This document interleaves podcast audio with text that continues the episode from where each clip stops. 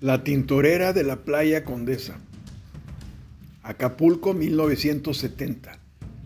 Episodio 2. Playa cerrada. Esa tarde de enero, después de lo que había sucedido frente al Morocco, en que la tintorera había atacado a un hombre que nadaba, no se habían encontrado los restos del cuerpo.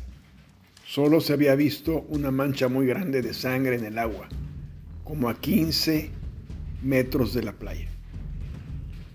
Chuy, fundador y propietario del restaurante Paradise, había llamado a sus hermanos a una reunión de emergencia.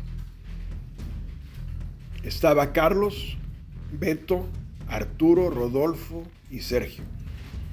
Eran muy unidos como hermanos, a pesar de que eran de diferentes padres. Chuy Rodríguez era hijo de un comerciante español.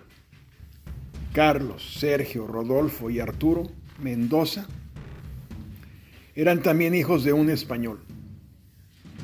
Humberto Bello era hijo de un militar mexicano. Todos crecieron con su madre. Se habían formado cada uno sin la figura de un padre. Por tal motivo eran muy unidos para todo problema.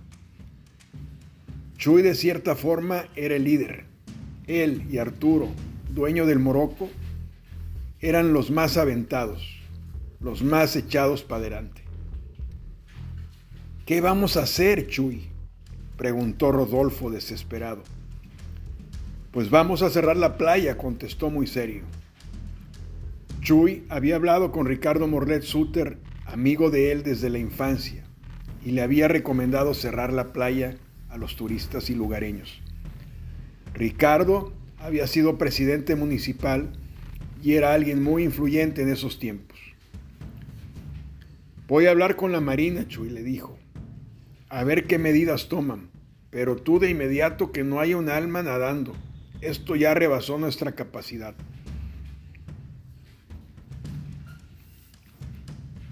Acordaron los hermanos proceder a cerrar el acceso a la playa.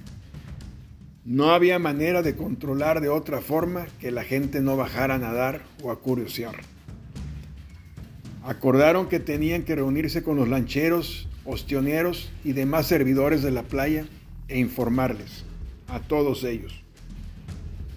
Por consejo también del doctor Ricardo Morlet, se anunciaría una recompensa al que atrapara al tiburón que ya se había comido, hasta donde sabíamos como testigos a tres personas en los últimos 20 días.